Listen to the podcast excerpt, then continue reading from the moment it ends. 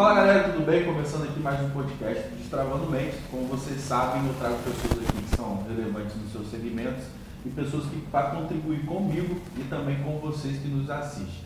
O podcast Destravando Mente tem como objetivo trazer para você uma, uma oportunidade, uma mensagem que significa que se eu e o meu entrevistado aqui, que hoje é o Caê Mota, ah, tá certo, certíssimo. não corta não, deixa aí. Que é meu amigo conterrâneo aqui da minha cidade natal, Campos Goitacazes.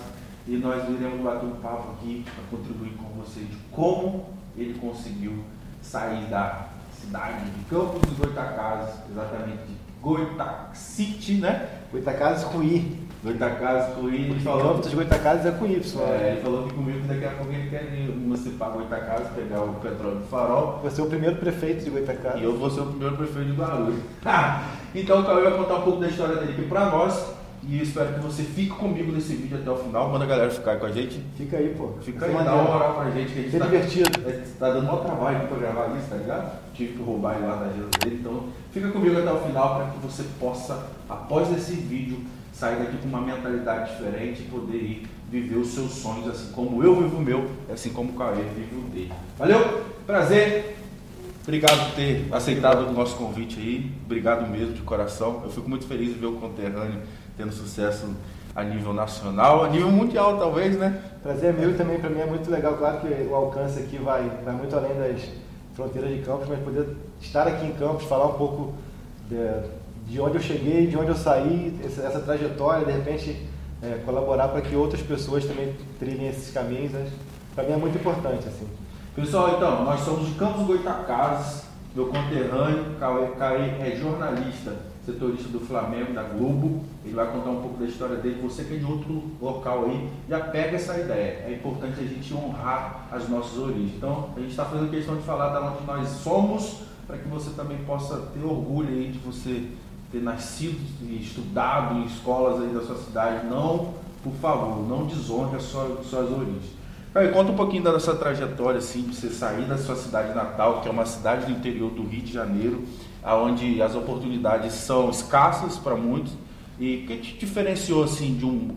Você falou, contou para mim que você fez é, faculdade de jornalismo em Campos. Sim. O que diferenciou você, o Cauê, de outros que talvez tinham o mesmo sonho que você, mas não conseguiram alcançar, assim, sair das nossas quatro linhas aí?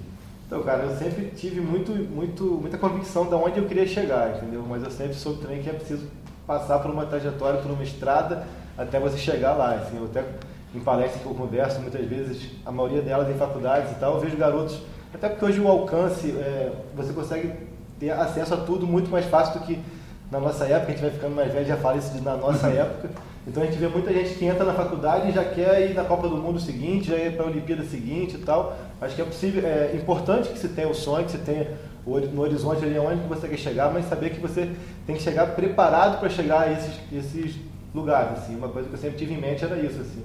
É, confesso que é, minha ideia inicial era fazer educação física, eu, meu sonho inicial era mesmo era ser entrevistado, não entrevistar, todo- todos nós a gente tem esse desejo de, de ser jogador, de ser atleta e tudo mais. É, mas acabou que não tive a perseverança de repente que eu tive para atingir o que eu atingi como repórter, eu não tive para tentar ser jogador. Cheguei a fazer escolinha, base aqui de americano, Goitacás, São Cristóvão ali, que é, é, aqui no centro também, enfim. Mas é, nunca tive perseverança porque é uma profissão que você tem que, se- você tem que ser muito obstinado, tem que abrir mão de muita coisa. E eu é, sempre tive uma condição tranquila, assim, venho de uma classe média que sempre me ofereceu tudo e eu não tive essa, essa obstinação, mas eu sempre quis estar no meio do esporte, no meio do futebol principalmente. E aí, quando eu fui escolher ali que faculdade fazer, eu fiz Cefet, e, é, na minha época ainda Escola Técnica Federal, quando eu entrei e tal, é, não tinha, Hoje o IFE, né? hoje o IFE não me abriu um norte assim muito grande, porque eu cheguei a fazer telecomunicações, não curti muito, larguei. Cheguei a fazer informática, não curti muito, larguei e me formei só no ensino médio. Então, assim, você se encontrou após entrar depois de duas faculdades? Não, não, no caso, dois técnicos. Dois técnicos. É, porque a- Qual, qual o conselho que você dá assim pra galera que muitas vezes ah, acabou o ensino médio, agora vou ingressar numa faculdade e muitas vezes pessoas que estão nos assistindo já ingressou num técnico, já ingressou numa faculdade e elas precisam, pô, não é isso que eu amo, né? Ela precisa pivotar. O que, que foi o seu diferencial para você conseguir pivotar e falar, calma aí, esse técnico aqui vai ficar para depois, A questão, acho assim, a gente não tem muito Teve tempo. cobrança da família? A gente não tem muito tempo a perder, na verdade. Assim, é, nessa época até minha mãe, meus pais né, queriam que eu seguisse é, nos cursos, até para aquela questão de ah, tem que ter um diploma, tem que ter uma formação e tudo mais. Mas eu via que ali eu fazendo o curso de telecomunicações e depois de informática não tinha nada a ver comigo. Eu não ia seguir aquela vida, não era aquilo que eu queria e tal. E eu meio que bati o pé de largar e até encontrar esse caminho. Assim, aí na hora de fazer o vestibular eu pensei em educação física que era o caminho natural para quem sempre foi envolvido no esporte. Eu nadei muito tempo, joguei futebol, depois na escola futsal e tudo mais. Falei, ah, vou fazer educação física para estar nesse meio. Mas depois parei para pensar que a educação física, o caminho natural era de repente dar aula em academia, em escola e coisa assim. Eu falei, não, cara, eu quero estar no esporte, mas no esporte de alto rendimento. Eu quero viver isso aqui. Seja, quero estar numa Copa do Mundo. Quero estar no topo. Quero estar numa Olimpíada e tal. Se não for como atleta, o que, que eu posso chegar lá?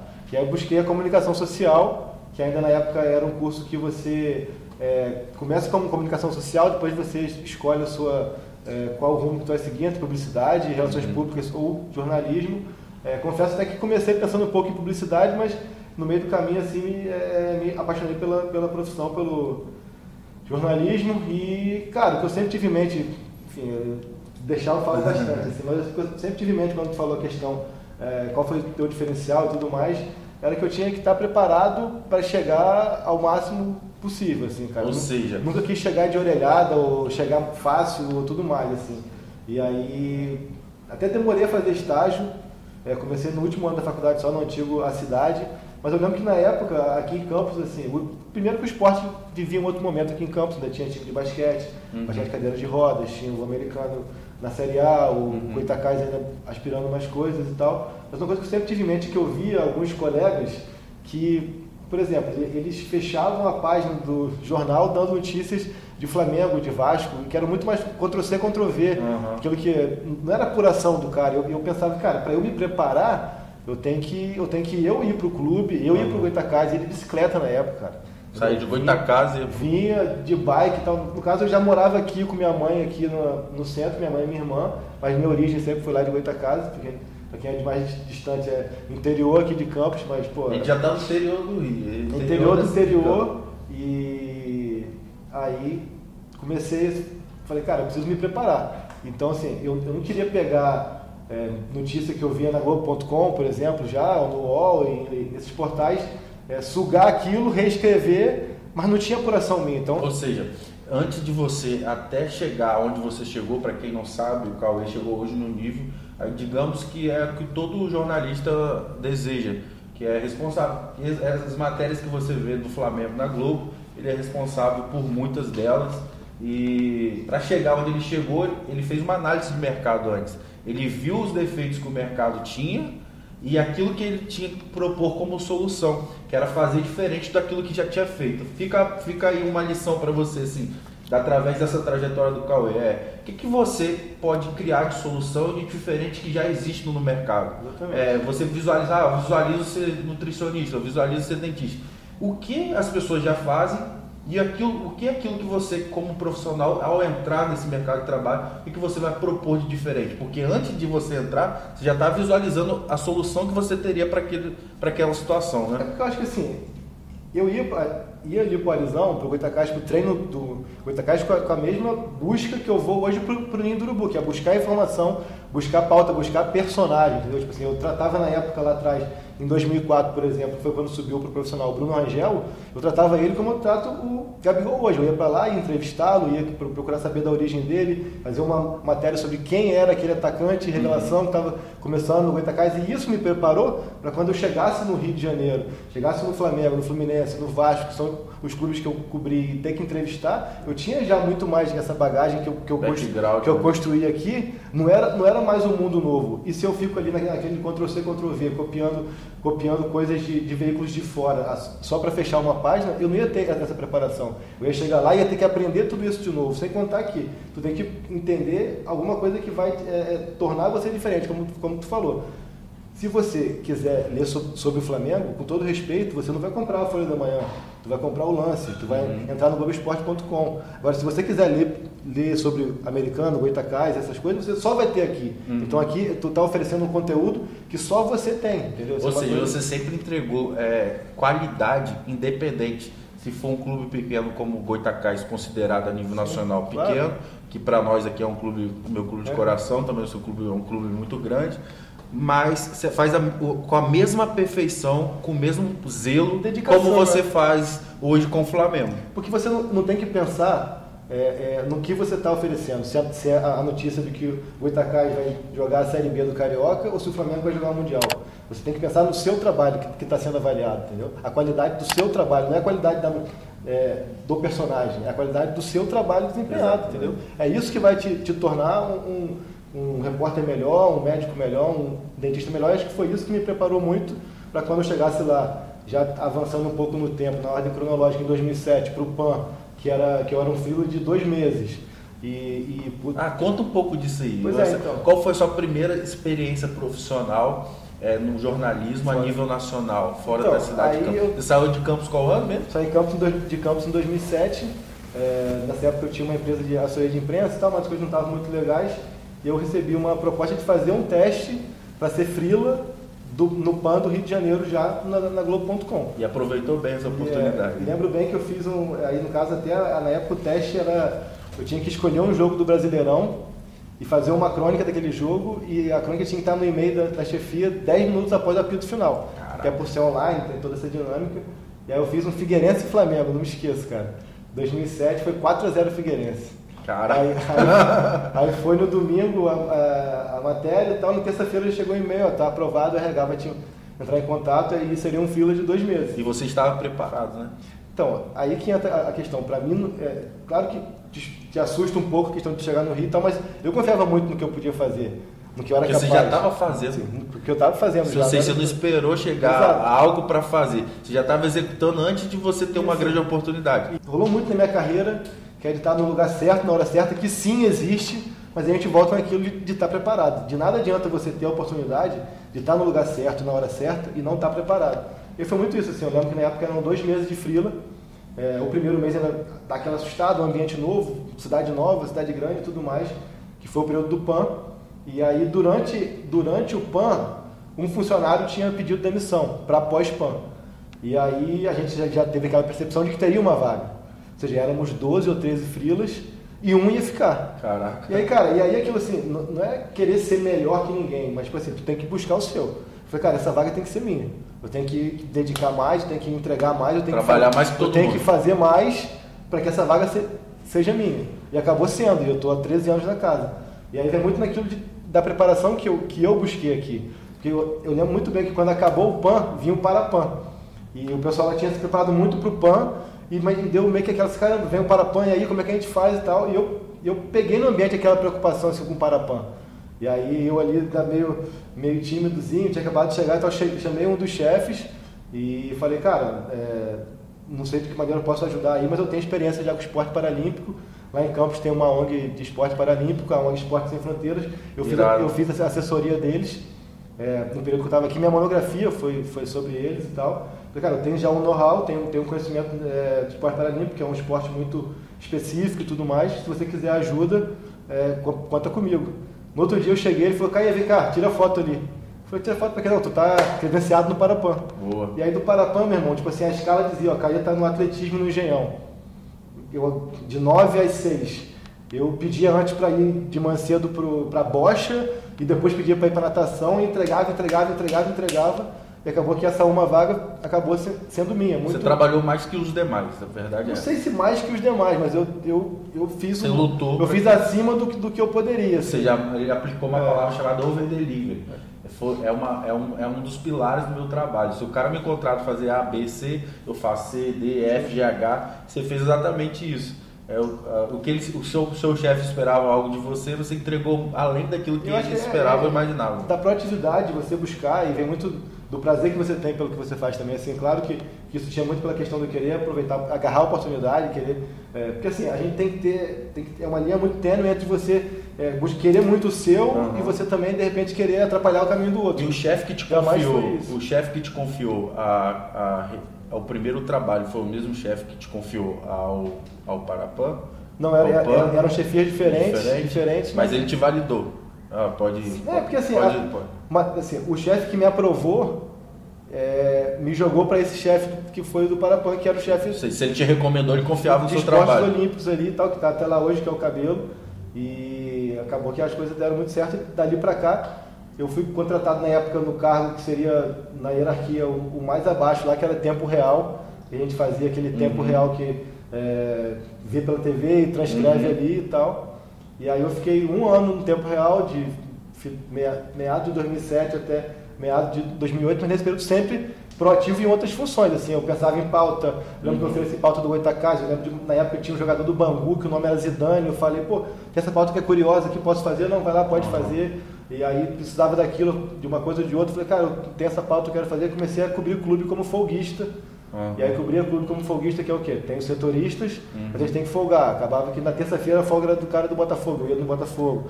Na quarta do cara do Fluminense, eu ia no Fluminense e tal. E aí fui buscando e fui desenvolvendo e fui apresentando essa aptidão para ser setorista, que é uma, uma função que, que me encanta muito e que mexe muito comigo, porque passa pelo, pela, pelo frisson da notícia, pela necessidade de network. E hoje você é o setorista do maior clube do Brasil.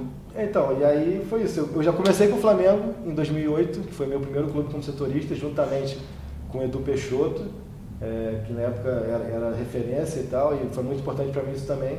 E hoje são já 12 anos depois, aí estou no Flamengo de novo. Após 12 anos. Como setorista e, enfim, vivi muita coisa. Que, agora eu quero que você fale um pouquinho, ó. Eu vivi Copa do Mundo, vivi isso e eu queria entrar um pouquinho dentro de algum aprendizado que você viveu lá em Chapecó. Para quem não sabe, eu, teve o um acidente do Chapecoense e o Caê estava lá é, fazendo a cobertura da Chape. Você mudou para lá, né? Globo te enviou para lá. Exato. E eu gostaria que você compartilhasse assim Pô, qual aprendizado você tirou daqui? Foi um ano né, que você permaneceu Morei um ano lá, foi uma. É, a gente acaba que no mundo profissional, e é até um problema, a gente acaba muitas vezes ficando muito frio, né? A gente trata com as coisas de maneira muito objetiva. Foi importante para a gente, para mim, para humanizar muitas coisas. Assim. É, eu estava, entre aspas, diretamente ligado com o acidente, por uma questão mesmo dessa proatividade que eu te falei. Eu cobria Vasco em 2016 e lembro que perfeitamente que no dia 28 de novembro tinha sido meu último dia no Vasco, que foi até o Vasco jogou a Série B naquele ano. Foi uma segunda-feira, o Eurico deu uma entrevista falando do balanço do ano e tal, e eu saí de férias. Então, na terça-feira, dia 29, seria meu primeiro dia de férias. E no dia 28 para o 29 eu dormo muito tarde, estava de madrugada em casa. Um amigo mandou no grupo do WhatsApp um print do Twitter, falando que o avião não tinha saído do radar. Eu falei, cara, pode ser sacanagem isso, não é possível. Aí eu logo busquei na busca no Twitter e tava. O avião da Chape sai do radar, sei lá o que tudo mais. Eu logo mandei a mensagem pro Bruno Rangel, que é nosso conterrâneo daqui, e pro Arthur Maia, que eu tinha trabalhado com ele no Flamengo, Flamengo. No Flamengo, e por coincidência, na semana anterior eu tinha falado com ele, porque tinha ido pra final e tudo uhum. mais. E a gente, e ele, era, é, ele era de Alagoas, mas era vinculado ao Vitória, então a gente sempre se encontrava também no Carnaval de Salvador. Eu falei, aí, vai pro Carnaval e tal, sei lá o quê. E aí, enfim, a gente sabe que aquela situação toda do acidente. E eu tentava avisar para a chefia, avisar, avisar para o meu chefe direto, e, pô, mas era madrugada, todo mundo dormindo, eu ligava, mandava mensagem, nada, fiz o quê? Peguei o Uber e fui para a redação, cara. Mesmo que fosse meu primeiro dia de férias, no dia seguinte, fui para a redação, é, e, enfim, aí criou todo o envolvimento. Todo o envolvimento com o acidente, pela, por tudo que, que foi aquele, aquele, aquela tragédia, para gente que vive do esporte, a gente que viaja rotineiramente e tudo mais. E aí, passado aquele turbilhão todo, eu enfim saí de férias. Mas saí de férias meio que sem conseguir desligar muito, né? Aí, foi, aí, aí te enviaram para Chapecó? Aí saí de férias, eu, durante as férias eu tive essa percepção, falei, cara, vai ter que ir alguém para lá. Vai ter que ir alguém para lá porque é uma coisa que vai ser um ano que é diferente. Uhum. É, e eu falei com a chefia, eu de férias, falei assim, ó, se tiver que, que ir alguém para lá, eu estou disposto, vocês veem aí tudo mais. Mas se tiver que ir alguém, eu tô para lá, porque assim, a nossa profissão, a minha profissão é muito contar histórias, cara. Uhum. Eu parava para pensar muito assim, falei, cara, é, o United em 58 teve um acidente e até hoje é lembrado, até hoje as pessoas buscam o Google uhum. para ver como é que foi naquela época e tudo mais. E eu falei, cara, é um, é um evento histórico, é uma situação histórica eu quero estar lá cobrindo. Daqui a 100 anos, Daqui a 100 pessoas, anos quando buscarem, buscarem como é que foi a reconstrução da Chapecoense. Tal. Você está lá. Né? Boa parte do que aconteceu eu que contei. E aí fui, morei um ano lá, é bem complicado a questão de você ter aquela linha tênue entre a função de jornalista, que é informar, que é questionar, que é muito importante, um acidente é, muito polêmico das causas e tudo mais, e, inclusive se a Chape tem, tem né, culpa, responsabilidade ou não, enfim, tudo mais, e também a parte humana de você, de você entender tudo que aquilo que, que movia não só o clube, mas a cidade como um todo. A cidade toda mobilizada. Porque, enfim, é, é, um, é um clube que representa até mais do que a gente tem aqui americano em Goitacás, assim, uhum. tipo, tanto que no voo tinha empresários, apoiadores e tal, não era só a delegação. Uhum. Então, assim, aonde você ia, aonde você falava, tinha pessoas envolvidas com alguma vítima.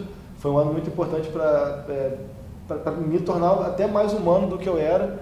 E foi, foi uma super experiência. Hoje eu sou amigo é, pessoal dos três sobreviventes, assim, a gente conseguiu construir uma relação muito boa. E isso me orgulha muito por, por ter conseguido desempenhar a minha função sem perder essa humanidade que uhum. a gente tem que ter. E, e, por azar eu acabei vivendo outra tragédia logo depois agora, com incêndio no ninho e tal, e isso me preparou muito para saber como lidar nesse momento agora. Então, assim, é, talvez a maior lição que você tirou lá foi essa, essa, não perder a sua humanidade e mesmo assim entregar seu trabalho como jornalista. Exato. Acho que é importante você saber que por mais que você seja, você queira ser um bom repórter, você queira ser um bom empreendedor, você queira ser um bom médico, você, assim tudo tem que ser uma boa pessoa. Assim. Caraca. Uma coisa que eu falo muito lá, assim, é, eu não quero daqui a 10 anos eu voltar para cá, para Campos, ou fui para Chapecó que minha esposa é de lá, teve isso também, fui para Chapecó que minha esposa, conheci, enfim. É, para onde quer que eu vá, eu não quero que faça, pô, o Caio era um baita de um repórter, dava furo, notícia uhum. em cima do laço, tal, mas pô, mas o cara era um mó babaca, meu irmão, isso não vale de nada, meu. O que vale é falar, pô, o Caio era maneiro pra caramba, o cara, a gente conviveu aqui dentro da Globo 13 anos, o cara era alegre, era divertido, era, e além de tudo era um bom profissional. Acho que isso que a gente tem, tem que ter em mente, assim, é, é, é o sucesso profissional não está acima de tudo. Uhum. Assim. Qual foi o momento mais marcante, assim, durante eh, o período que você morou em Chapecó? Cara, mais acho... marcante, caraca, eu fecho o olho agora eu lembro disso. Cara, é, é, eu, eu, eu, falo muito isso quando perguntam para mim, é, tanto do momento mais marcante da carreira quanto de lá, assim. Foram muitos momentos, naturalmente, desde Recopa, primeira entrevista do, com Foma na casa dele, no dia que ele teve aula e tudo mais. Mas o que mais me marca, assim, mais lembra, o que vem à mente primeiro, foi na missa de um ano, cara que na missa de um ano, é, enfim, a gente fez uma grande cobertura por um ano, gente, é, teve muita, também é um exemplo legal, assim, que eu acho. A gente teve a preocupação de, de fazer uma cobertura que desse um alento, um carinho à família, não fosse aquela coisa invasiva. Assim. Eu lembro que na época, é, eu, com um artista plástico local lá, o Digo, que tinha feito já ações pela cidade, eu fiz uma parceria com ele para a gente fazer é, é, ações é, pro site, que pudesse, naturalmente ia ser uma lembrança para as famílias, e eu falei com as 77 famílias, 71 famílias que perderam os entes e as seis, os seis que sobreviveram. E a gente deu um panorama atual de como tinha sido aquele ano para cada um dos sete. Mas de maneira, da, da, maneira mais simples, mais singela possível, sem, sem ser invasivo. Ou seja, a gente informou, mas não invadiu o espaço deles. Acho que isso é muito interessante. Agora, falando da tua pergunta, é na missa, porque, cara, na missa, na hora que passou no telão das pessoas todas, ali que é a ficha para mim que foi muita gente, cara. Foi e, muita gente que perdeu a vida. Quando você viu o Bruno Rangel, assim, seu conterrâneo, que, que te causou uma sensação diferente? Cara, eu chego até a ficar emocionado. Que ele também é lá da, da sua, da sua área. Minha área. Né? Cara, o Bruno, assim, o Bruno é um cara que, por motivos distintos, marcou muito minha carreira, assim, tipo, em 2004, como eu te falei, no Goitacás, ele estava subindo, eu lembro perfeitamente do Vitor Luiz, na época, aí jogando no Flamengo, que era o técnico, falando, esse menino, esse menino é diferente. Esse menino tem a capacidade de finalização, eu me arrepio também, meu. Esse menino tem a capacidade de finalização, ele vai ter.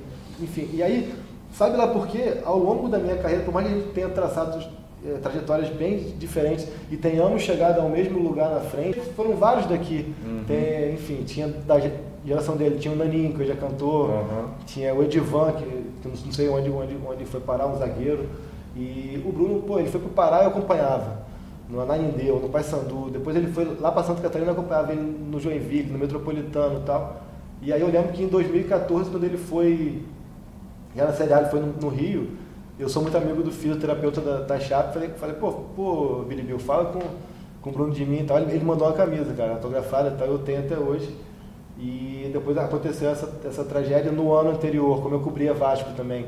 Rolou algumas sondagens do Vasco para ele, uhum. possibilidade, a gente se falou e tal. E aí quando, quando chega lá e tu vê assim, essa, essa ligação, minha mãe achou uma matéria minha com ele em 2004, no jornal A Cidade e tal. Uhum. É diferente assim, tipo assim, é, a tua emoção é diferente uhum. por pela proximidade que você cria, assim, né? É, depois acabei lá conhecendo a esposa dele, amigos dele na região e tudo mais. Hoje ele continua sendo o maior artilheiro da chave? Continua sendo, vai ser difícil de bater. Campista é, do Parque Prazeres. O maior artilheiro da chave, acho que ele e o Danilo ali é, são os maiores ídolos, vai ser difícil alguém, alguém superar. superar, assim, cara. Mas é, é isso, assim, a gente não perder esse, esse, lado, esse lado humano, assim. É, fica aqui nossa homenagem, né? A família do Bruno, a todos aí que Orgulho, é, assim, teve o prazer e a honra de conviver com ele. Né? A gente está aqui falando de pessoas que saíram de campos para uhum. alcançar coisas grandes, cada um na sua área, e é, é um grande exemplo também de. É, com certeza. Um abraço aí para todos os familiares. Mas vamos lá, é, conta mais para nós assim.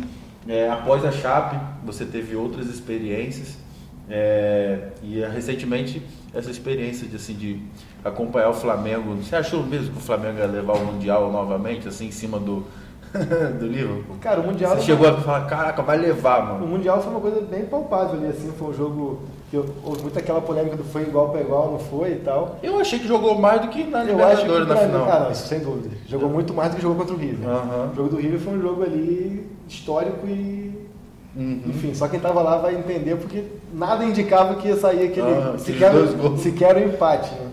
Mas aí falando um pouco da, da trajetória, já que a, a, nossa ideia aqui é, uhum. é, falar de, enfim, de, de tomada de decisões. Exato. Assim, porque tudo que acontece na nossa vida são tomadas de decisões. Assim. E aí eu queria só voltar um pouquinho para voltar no, no, ano de 2011. É, 2011, entre 2007 e 2011, as coisas aconteceram muito rápido para mim. Aí muito aquilo do lugar certo na hora certa, assim, tipo, é, cobri Flamengo em 2009. Eu, come... eu tenho uma filosofia, ou me permita lá te interromper. Eu não espero as oportunidades, eu crio as oportunidades. Durante toda a sua fala, eu observei que você criou, Sim. você não aproveitou, você se colocou disponível sempre. Claro. É, você queria, é, apesar de fazer no tempo real, você estava ali disposto a, a, fazer outras coisas que sim, era, sim, era além. Então, assim, é, durante toda a sua trajetória, eu estou percebendo que você criou as oportunidades. Sim, sim, sim. Você, você, colocou disponível para morar em Chapecó. E o fato de você estar tá preparado também é você criar a oportunidade. Né? Então, a sua, a sua capacitação te deixa confiante para você criar Exato, as oportunidades. Cara, eu, tenho, eu, eu, tenho, uma coisa que eu, que eu vivo num dilema muito grande entre. É, que eu sou muito autoconfiante, né? Uhum. E isso é perigoso, você não pode perder o limite disso. Assim, mas, é, e, e outra coisa que eu falo, às vezes em palestras que eu dou e tal, isso aí tá óbvio no vídeo, eu, eu tenho uma disfunção vocal, eu sou uhum. gago. É, já fui muito pior e tal, mas isso nunca, isso nunca me prendeu, cara. Pelo contrário, acho que isso, isso me impulsionou muito mais. Porque eu pensava, cara, assim, eu sou assim, eu, uhum. eu, eu, falo assim, eu posso melhorar e tal, mas eu, eu não posso deixar que isso que isso me, limite. Que, isso me limite. Se, me, se limitasse, eu não seria repórter, uhum. que é uma, uma profissão que eu estou falando o tempo inteiro. Então, isso, isso me, me é, para mim como pessoa, acho que foi uma coisa que eu, eu, soube, eu, eu soube tirar o proveito disso e não me uhum. reduzir por conta disso, não me diminuir por conta disso. Mas aí voltando ali, entre 2007 e 2011 as coisas aconteceram muito rápido e muito boas. Claro, estava preparado, como eu falei, o cavalo passou selado e eu soube galopar. Às vezes, se você uhum. passa selado, você ou não monta ou cai. Mas eu deu certo ali no, no lance do Parapan. Depois, em 2009, eu começo o ano cobrindo o Flamengo. Termino o ano cobrindo o Fluminense, ou seja, um campeão brasileiro e o clube que teve, de repente, a campanha mais impressionante da arrancada. Uhum. 2010, eu cobri a Fluminense, campeão brasileiro, ou seja, eu Sempre no topo. Eu estava em evidência. Sempre. No, nos clubes que me colocavam em evidência, mas aí cabia a mim dar conta do trabalho. recado. E eu lembro que é, eu fiquei muito frustrado, por mais que, que hoje eu entenda que era uma coisa que não faria muito sentido pelo pouco tempo que eu tinha de casa, eu fiquei muito frustrado de, de não ir para a Copa da África. É. Porque eu sabia o tanto que eu estava entregando. Eu, eu, tinha, eu tinha esperança. Uhum. Fiquei frustrado, não fiquei chateado, nada, fiquei frustrado. E acabou que aquilo para mim foi um divisor de água na minha carreira. Durante a Copa da África aconteceu o caso do Bruno. E eu tinha uma relação com o Bruno e com o Macarrão. Uhum. De dia a dia, óbvio. Uhum. Não falei é, E acabou que a empresa me mandou para BH para cobrir aquele caso. Eu fui, eu fui fazer a cobertura não criminal, uhum. mas a cobertura social. Fui lá para Ribeirão das Neves, uhum. já quem que era o Bruno, quem, enfim. E, e, essa cobertura, no ano seguinte, me rendeu um prêmio. Prêmio João Saldanha de, de jornalismo e tudo uhum. mais. Prêmio tanto online quanto mídias gerais, assim. É... Você, você desempenhou um papel muito importante, né? Porque enquanto toda a mídia dava um, uma versão criminal, criminal você dava... Sim, é, uma, uma outra visão. E aí, tipo assim, é aquilo de você, às vezes, tu vai ficar puto, muito puto, porque uma coisa não aconteceu. Uhum. Mas tu não tem tempo para ficar de beicinho, cara. Logo, Uhum. logo apareceu uma outra oportunidade. Eu acho que eu- é, essas, essas coisas assim que acontecem em nossas vidas profissionais, eu costumo dizer que são cicatrizes. É, cicatriz significa que a gente foi ferido, mas não Sim, vencido, tá ligado? Então, assim, é, não adianta a gente, talvez a gente não entende hoje, mas se a gente entender que todas as coisas que acontecem conosco na nossa vida profissional ou pessoal são para cumprir um propósito, e se a gente aprender mais rápido que a gente puder, a gente vai ter mais sucesso mais rápido ainda. Eu acho que assim, o, o, o mundo hoje em dia, isso em 2011, já 2010, tô falando, hoje em dia menos ainda, não aceita muito você perder tempo é, ou buscando o culpado, ou apontando o dedo, ou nada mais. Mas de repente você se sinta injustiçado e é um direito seu, mas olha pra frente, cara. Busca o próximo passo para você que para quem tentou te sacanear, na próxima vez falando aqui, ó, tô conseguindo de novo e tal. E aí passou isso tudo, pô, cobri Fluminense campeão brasileiro, Flamengo campeão brasileiro, cobri Libertadores com Fluminense, cobri Sul-Americano com Fluminense até a final, ganhei prêmio por causa do Bruno e tal. Falei, cara, e aí? Eu já, tudo deu muito certo, muito rápido. Falei, cara, tô inquieto, tô, tô me coçando e tal. Olhei pro meu horizonte, eu tinha uma Copa do Mundo aqui e uma Olimpíada aqui. Falei, cara, não vou esperar até 2018 para fazer um grande evento. Aí eu voltei de férias em 2011, chamei meu chefe e falei, olha só, tô querendo ir morar em Londres. Aí, pô, legal pra caramba e tal. Mas, cara, é, a gente não tem orçamento para isso, não está previsto que ninguém vai para lá agora e tal. Eu falei, não, beleza, mas eu vou e tal. É, vim avisar que eu tenho, acho que é, que é um mercado que vai se abrir, quero ir. E eu lembro até muito bem a frase que, que ele falou assim, falou, cara, a gente não pode te demitir, até porque pô, tu tem avaliação boa, acabou de ganhar prêmio e tudo mais, mas eu, eu na tua idade faria a mesma coisa. Isso foi abril, maio. Foi ousado. Isso foi abril, maio. E aí eu falei assim, beleza então. Eu vou para Londres, quando eu for para aí, eu, quando eu for para aí eu, eu aviso. Aí chegou em outubro, eu falei, e aí? Onde é que eu assino para minha demissão?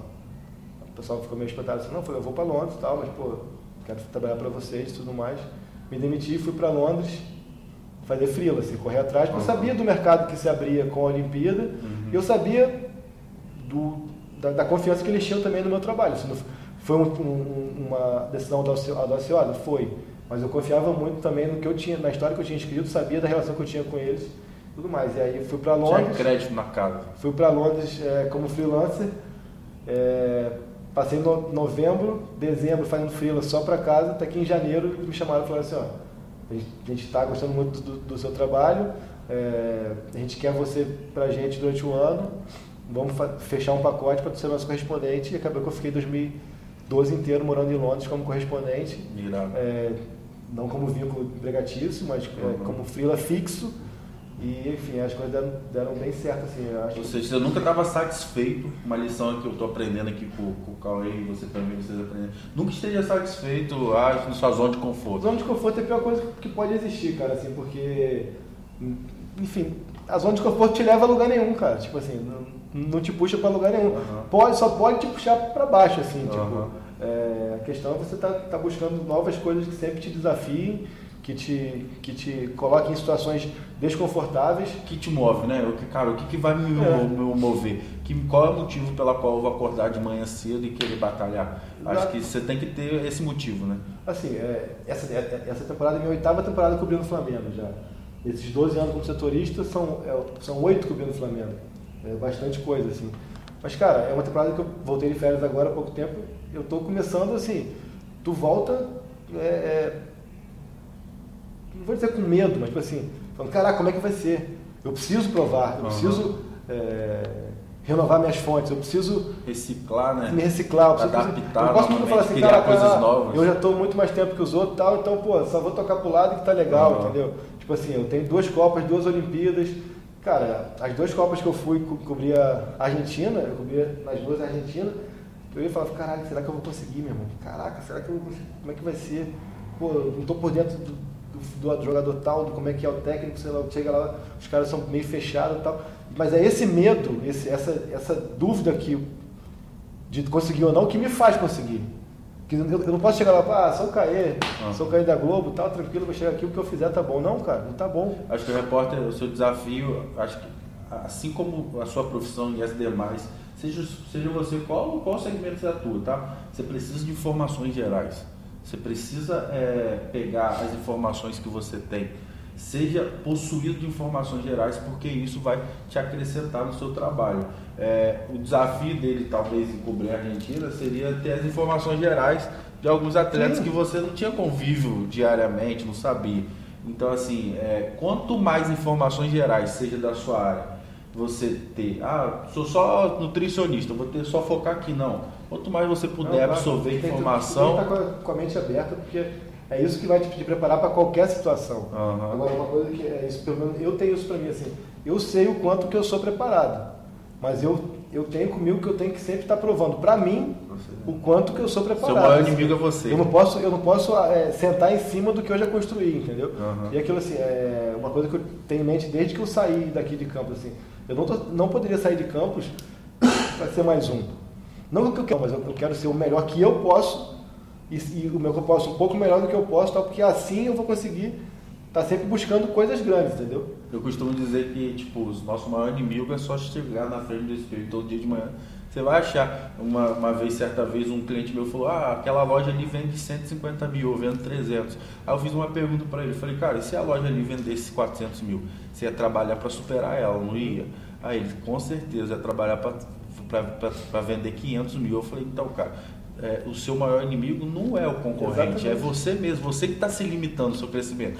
Então, se o seu concorrente vende mais que você, você venderia mais. E, cara, assim, e, e quando tu tem essa convicção e essa percepção de que você está tá se puxando ao máximo, mesmo que de repente o seu concorrente ou, seu, o cara que está do seu lado esteja melhor, rendendo mais, performando mais que você, é, e claro que isso vai te estimular, mas isso não vai te frustrar, porque tu sabe que você já está pux, se puxando ao máximo. Se ele foi melhor, se ele está melhor, se ele deu um furo antes de você, pô, parabéns para ele. Isso não quer dizer que é, não é o fim do mundo, entendeu? Mas tu tem que ter a, a convicção de que você fez o que era possível. Explica para a galera que está nos assistindo aí o que, que é um furo jornalístico. Não, um furo, o furo que a gente fala é quando assim, a, a gente que trabalha com informação, basicamente, ainda mais hoje com a, com, as, com a internet, com a velocidade. Competindo tudo, contra você. Com tudo em tempo real, é, é, dar o furo é você dar uma informação primeiro. Por exemplo, o Flamengo contratou o Messi. É, alguém vai noticiar isso primeiro. Pode ser o esporte.com, pode ser o UOL, pode ser o Lance, pode ser o lá da Espanha, pode ser da Argentina, mas alguém vai dar primeiro essa notícia. Quem deu primeiro deu furo, os outros correm atrás, entendeu? Basicamente isso. Mas você que estava sem entender até agora que é um furo, isso é um furo. Vamos lá, vamos continuar furo então. Não é isso aqui, né? vamos continuar, você quer pautar sobre a Copa do Mundo, você quer. Cara, é isso, assim, Copa do Mundo, é, né, vim com a camisa da Copa assim é o, é o, é o ápice, né, cara? É o, é o que a gente sempre busca, né, cara? É, quando eu comecei. É o topo da cadeia alimentar. Quando eu comecei a, a, faculdade ali, era uma coisa muito distante, entendeu? Por isso que eu falo assim, é, eu, eu construí uma história, uhum. uma trajetória, uma, uma estrada para chegar até lá. Mas era uma coisa muito distante, assim, eu, e hoje eu cobri duas já. Quer dizer, digo até para valorizar que cobri quatro, né? Porque tenho cobri dois mundiais de clubes né, do Corinthians em 2012 e 2019 do Flamengo. Mas falando da Copa do Mundo em si mesmo, assim, é, é, é o ápice, assim, é uma coisa muito fora do normal, assim, é um é evento, principalmente fora do Brasil, uhum. porque, assim, claro, aqui foi super legal e tal, mas quando é fora a gente tem uma magia especial pra uhum. gente que trabalha principalmente assim. É, é impressionante assim, porque são os principais jogadores, são os, é, o mundo inteiro ali e tal, então tu tá em evidência, tu tá a tua cobrança, a tua autocobrança é muito maior, enfim, o teu prazer também, é, não vou dizer que é maior, mas é diferente e tal.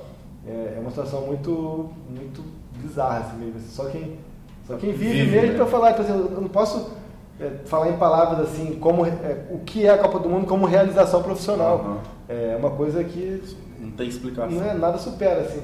Eu até falo que o lance mais importante da minha carreira que eu vi foi e o jogo mais importante foi a final da Champions que eu cobri em 2012 mas como, como realização é a Copa do Mundo, porque é o que você almeja, né? é o que você busca e tudo mais, enfim.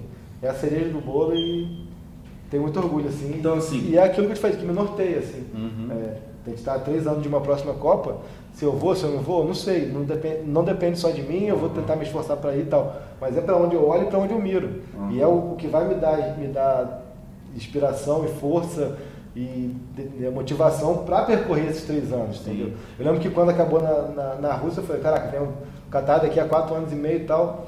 Pô, mas, mas imagina se eu penso, pô, agora eu vou viver dois aninhos tocando pro lado, uhum. lá em 2020 eu volto a, a, meter o pé. Não, cara, tipo, eu passei agora o maior ano profissional da, da história do Flamengo, uhum. é, mediaticamente falando tal. Imagina se eu, se eu tô ali para viver e não estou pre preparado porque eu só estou pensando lá na frente, uhum. entendeu? Então, assim, é isso que processo, né? É um processo. Respeitar processo. Ninguém ninguém chega a uma Copa do Mundo, ninguém sai do, do, do Arizão para a Copa do Mundo, uhum. entendeu? Assim como um ninguém sai de 100 seguidores para 100 milhões uhum. tal. Tudo é um processo, cara, porque, porque assim, isso faz com que seja uma constância. Uhum. Isso faz com que eu tenha ido para uma Olimpíada, para duas Olimpíadas, para a Copa do Mundo, para duas Copas do Mundo, tudo sei lá o quê. Não é um elefante na árvore. Uhum. Você tem que se preocupar para isso, em, construir para que você não só viva o momento, mas que você chegue com consistência ao momento isso aí, estou dando um exemplo da Copa do Mundo, uhum. tal, mas isso eu acho que isso se aplica na sua se aplica profissão. em qualquer profissão. Então, tipo, não adianta você querer é, ter o boom sem estar preparado para tal. Uhum. Então tu vai viver aquilo ali e depois vai, vai ter a frustração. Tu Exatamente. Tem que, tu tem que estar ali com o alicerce ali para você chegar lá. É como construir uma casa sem Exatamente. alicerce, né? Você precisa se alicerçar bem. Você se alicerçou Exatamente. com as suas experiências profissionais Exato. aqui no Goitacás. Assim, eu gostaria para a gente finalizar nosso bate-papo, gostaria de fazer duas perguntas a você que, que é, na verdade não é pergunta, eu gostaria que você mandasse dois recados. O que, que o Caê, é, campista, morador de Goitacazes, é, tem a dizer para os jovens campistas da nossa cidade? Assim? O que, que você, como pessoa física, tem a dizer para eles? Eu acho que o principal é não se limite. Assim. É, a gente vem de uma cidade que a gente mesmo muitas vezes é, menospreza, trata como interior, sendo que é um interior muito maior do que muita cidade grande por aí. Um exemplo que eu dou é que quando eu morava aqui, eu lembro que eu saía para viajar, ia para balada, para as coisas, então, tu é de onde? Eu sou do Rio. Que tu queria dizer que era do Rio. Depois que eu saí daqui, para onde quer que eu vá, eu falo que eu sou de Campos, entendeu? Tipo assim, muita, todo mundo que me conhece sabe que eu sou de Campos. É, todo, é verdade mesmo. Todo mundo que me conhece. Nossos amigos em comuns falam, ah, calma aí, pô, lá de Campos. Todo mundo que me conhece sabe do Goitacás, entendeu? Tipo assim, é valorizar, valorizar mesmo a tua origem e entender que Cara, é piegas, é clichê e tal, mas só depende da gente, cara. A gente é, é capaz de tudo, assim.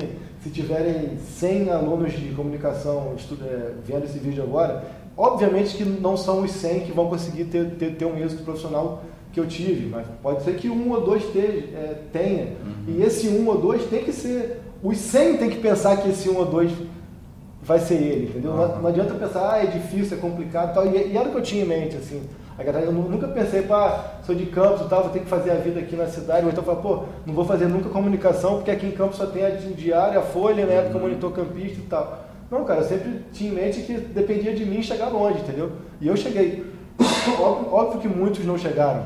Uhum. E seguiram por outros caminhos, de repente estão ganhando mais que eu, estão mais felizes que eu. Não quer dizer que ninguém, ninguém é melhor que outro, ou, mas assim, é ter a obstinação e a convicção de que você, de que a tua história é quem escreve é você. Eu, até fico meio assim por ser do, do, meio de comunicação, que são muitas frases que são, parecem, frase, parecem frases prontas, que está falando assim de autoajuda, de uhum. estímulo. Mas não, cara, assim, a minha trajetória mostra isso, a trajetória do Thiago mostra isso. E é isso assim, eu acho que vocês têm que confiar no potencial de vocês e construir esse potencial. Não, não, não adianta achar que cai do céu ou que é talento de, de, de, de nascimento, que vem do berço, não, cara. Você, você se prepara, você se constrói, você se molda para chegar a algum lugar. Acho que basicamente isso. Seja de Campos, de Cardoso, do Rio, de Londres, de Chapecó, da onde quer que seja, cara. Não é a cidade que vai, que vai indicar isso, é você. Então, assim, agora o segundo recado que eu gostaria que você desse para nós aí, é, para a gente finalizar, qual, é, assim, o, Ca, o CAE, o sucesso profissional que o CAE hoje tem, é, o que, que você, desde 2007 até viver as suas realizações nos dias atuais, que, que você fez que você daria como conselho para já os profissionais da sua área? Cara, vai, vai, vai acabar com mais do mesmo aquilo que eu falei, mas é isso. É, se prepare, confie no seu potencial e é, acho que tudo passa por estar preparado, porque as oportunidades são muito raras, cara. Nosso mercado cada vez mais está tá fechado. É, quer dizer, não, acho que eu vou voltar atrás do que eu estava falando, vou destravar minha mente. Você é um exemplo disso de que assim, o mercado, eu estou com a mente travada dentro do mercado muito do tradicional, que é o mercado que eu vivo, que é o mercado que eu comecei a minha profissão. Só que o mundo hoje, ele é infinito, né? Assim, é, como eu te falei, é um clichê, tá falando, ah, o mundo... mas não, tipo, vocês aí que estão aí na faculdade de comunicação, claro que o sonho de todo mundo, de repente, é entrar numa Globo, num, num canal de televisão, enfim, mas as redes sociais, as mídias sociais, os canais alternativos, tudo mais aí, te apresentam um mundo que aquele, aquele processo de preparação que eu falei aqui, que eu tive, tanto no Jornal A Cidade, tanto que vindo Alberto Torres para Goitacás de bike, sei lá o que e tudo mais, as pessoas podem fazer esse processo de, de preparação e de, de autolapidação com as mídias alternativas, podem construir impérios até com mídias alternativas, ganhar muito mais, ter alcance de repente muito maior, enfim. É, acho que vai a oportunidade está aí para todos. Vai muito né? disso, a oportunidade está aí para todos.